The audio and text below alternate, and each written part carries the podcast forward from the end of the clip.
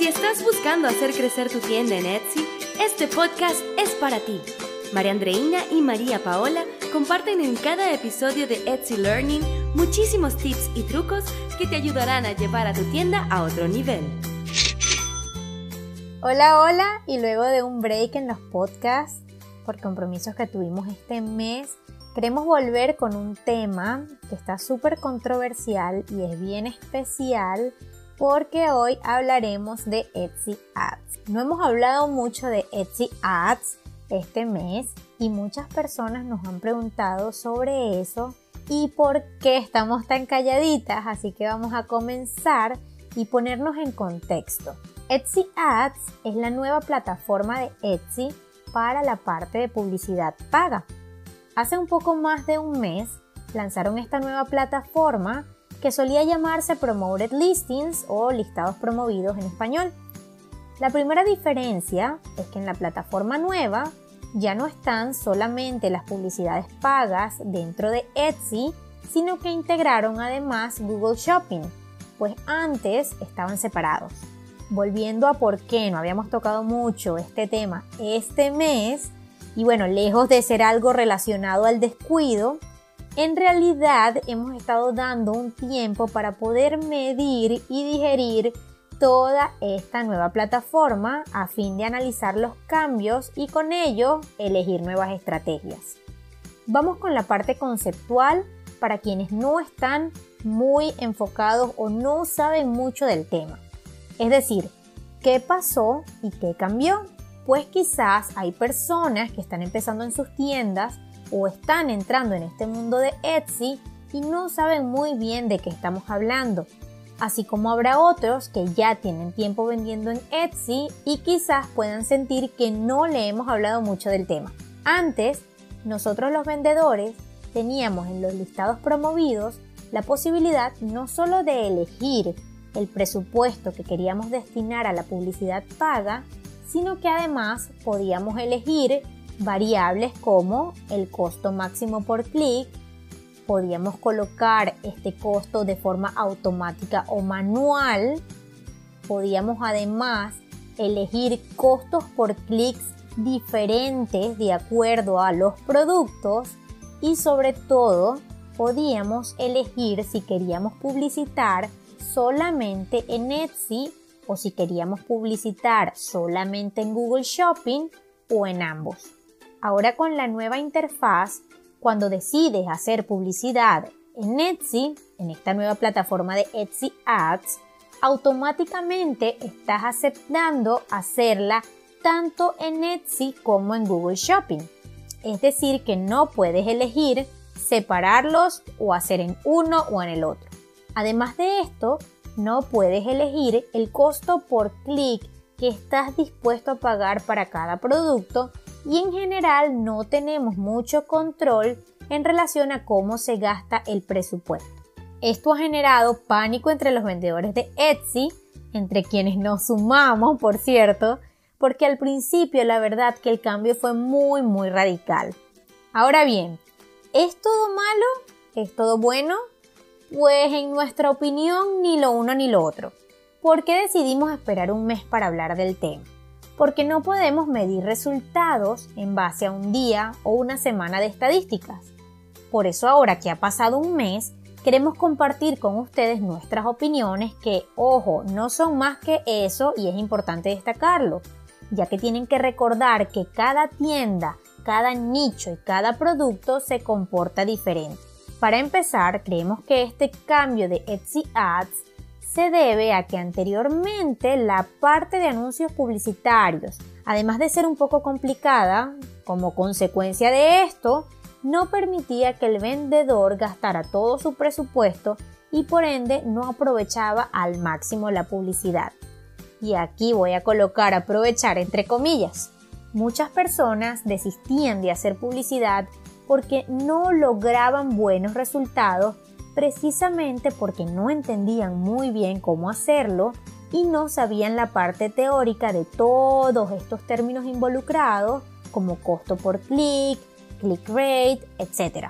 De hecho, nosotras fuimos parte de ese grupo de personas el año pasado cuando activamos la publicidad por primera vez y tuvimos un golpe de suerte con un producto.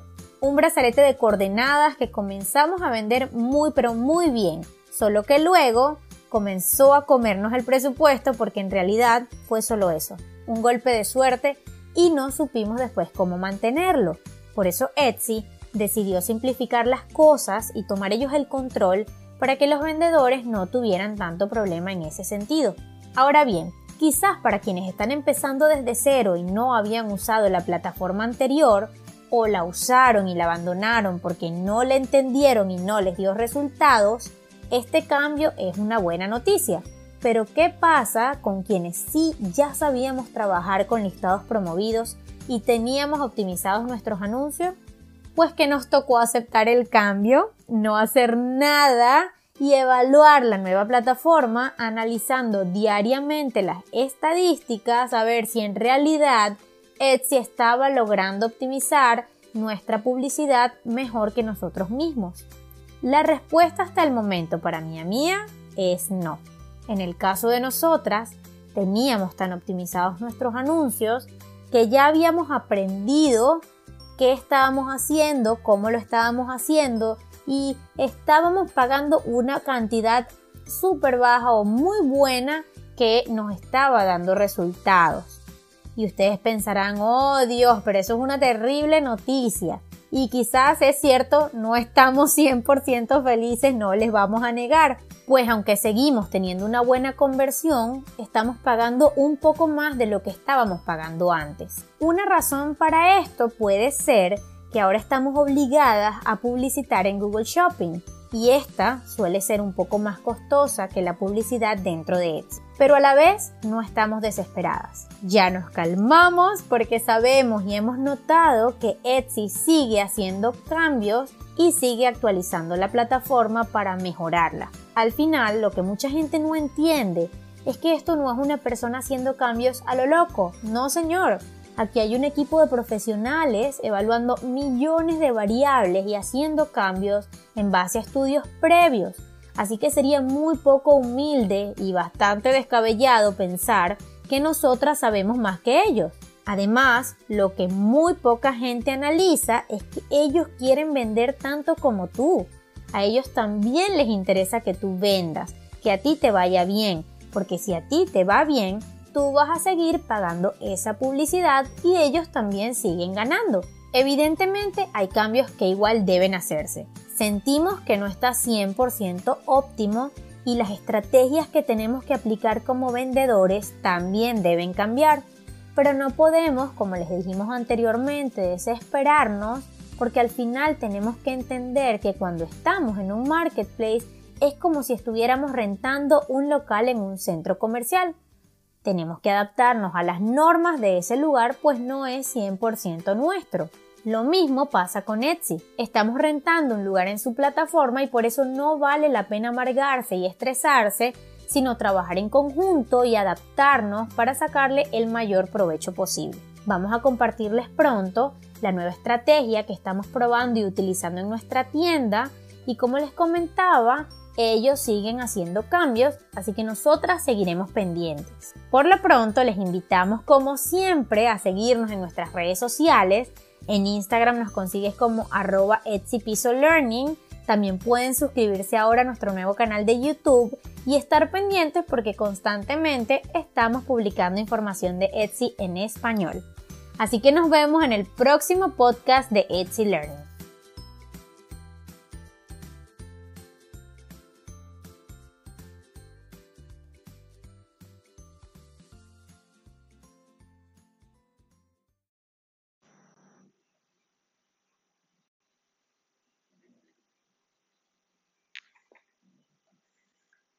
Hola a todos, bienvenidos a un nuevo episodio de Etsy Learning aquí en nuestro podcast en donde siempre estamos compartiendo información sobre Etsy en español.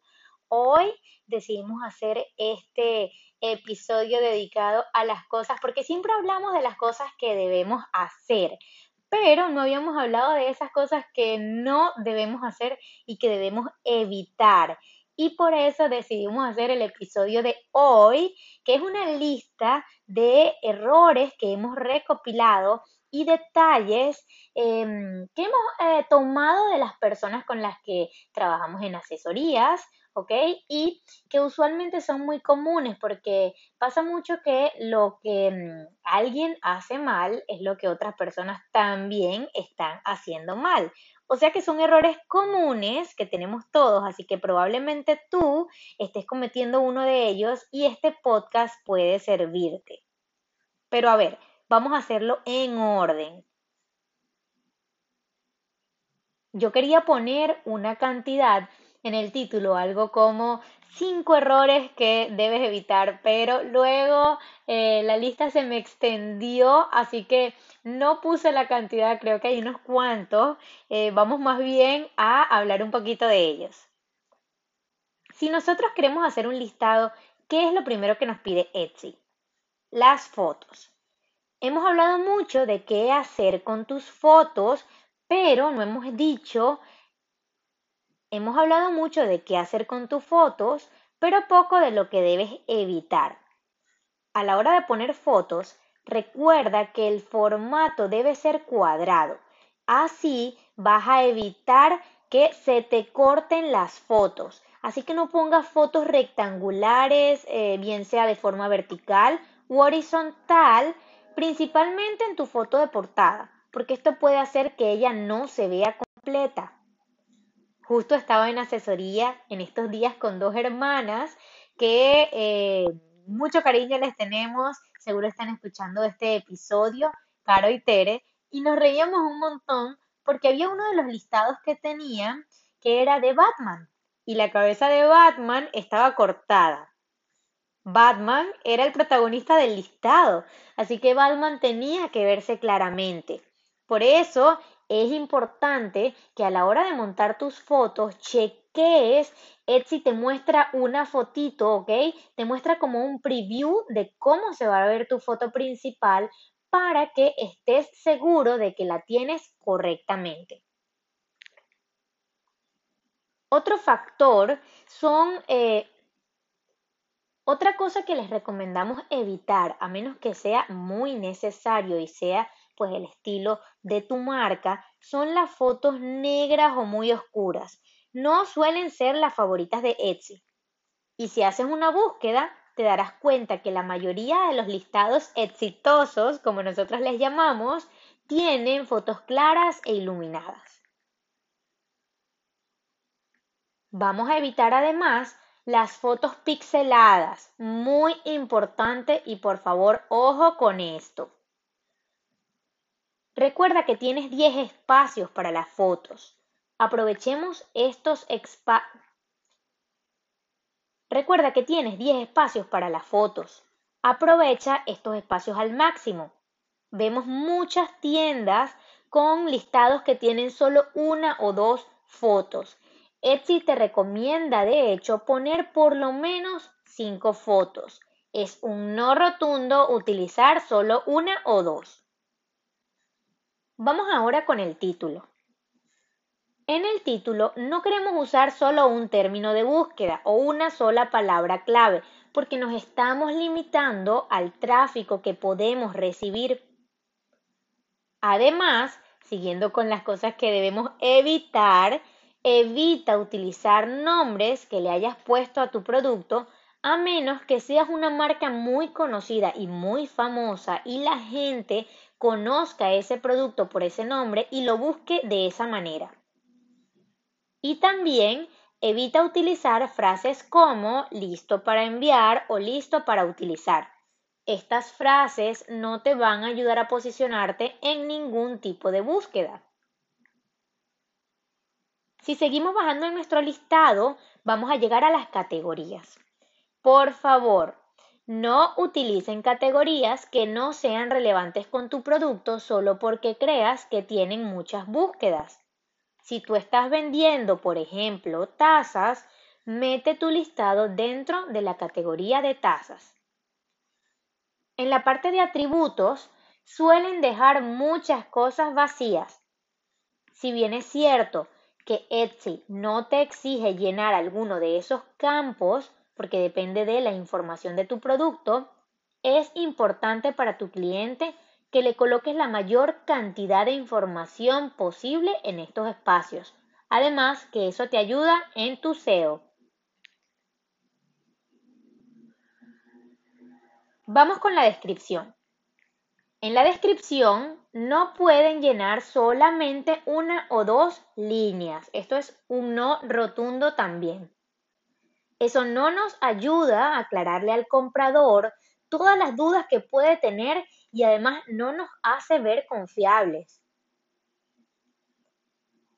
Tampoco es bueno poner en descripciones, tampoco es Tampoco es bueno poner descripciones extremadamente largas, porque si algo es cierto y si algo sabemos por experiencia y dicen todos los estudios es que a la gente no le gusta leer mucho. Seguimos con las secciones. Y es que mucha gente no usa las secciones. Utilícenlas. Son una herramienta excelente para organizar tu tienda y tus productos. Cuando lleguen a, cuando lleguen a sus etiquetas, por favor no utilicen palabras solas a menos que hayan tenido que separar una palabra clave en dos. De resto, no utilicen etiquetas con una sola palabra porque son muy genéricas y no te va a ayudar a posicionarte en ninguna búsqueda específica. Me salté una parte, ¿ok? Que sirve también para el título y para las descripciones. Así que aprovecho de mencionarlo aquí. Y es que tienen que tener mucho cuidado con los errores ortográficos. Pues si bien es cierto que el algoritmo es inteligente, esto va a hacer que quedes por detrás de quienes sí tienen las palabras bien escritas. Ahora, siempre que hagan sus, Ahora, siempre que hagan sus variaciones y la parte de personalización, no olviden revisar ese listado como comprador cuando lo publiquen para asegurarse de que todo se entiende, pues a veces lo entendemos nosotros, pues somos expertos en ese tema y conocemos el producto, pero es posible que los demás no entiendan las opciones que les estás dando, bien sea en las variaciones o en la personalización. Aquí te recomiendo también que te busques a un tercero y le pidas que por favor se meta en el listado como si lo fuera a comprar y revise si todo lo que pusiste tiene sentido. Por último, no es necesario, si estás en Estados Unidos, a menos que, bueno, tengas muchísimo tiempo libre, hacer las traducciones al español de forma manual. Esto se lo puedes dejar a Etsy. Si alguien... Esto se lo puedes dejar a Etsy. Si alguien quiere ver la tienda en español, ellos tienen la opción de poner la página en español y Etsy va a hacer las traducciones. No tienes que hacerlas de forma manual porque son muy pocas las búsquedas que hay en español. Es diferente para quienes están, por ejemplo, en España, que hacen su tienda en español, y si tienen que hacer o les recomendamos hacer las traducciones al inglés de forma manual, porque la mayoría de búsquedas son en el idioma de inglés. Pero de lo contrario, no tienes que hacer las traducciones al español. Estas son algunas de las cositas que no les recomendamos hacer, ¿ok? Em, en sus tiendas de Etsy y que vemos que son errores muy comunes con las personas que asesoramos a diario. Em, así que usualmente, como les comentaba al principio, pues el error de uno es el error de muchos y seguramente esto les va a poder ayudar y les va a dar un poquito de claridad. Espero que este episodio les haya servido. Por favor, no dejen de comentarnos sus opiniones, sus dudas, sus preguntas. Saben que siempre estamos a través de nuestras redes en Instagram a través de arroba Etsy Piso Learning y Ojo, ya tenemos nuestro canal de YouTube activo en el que vamos a seguir publicando videos constantemente, así que ya pueden ir también y suscribirse al canal y también regalarnos ese like en todos los videos que ponemos. Nos estamos viendo, por supuesto, y como siempre, por las redes. Un abrazo.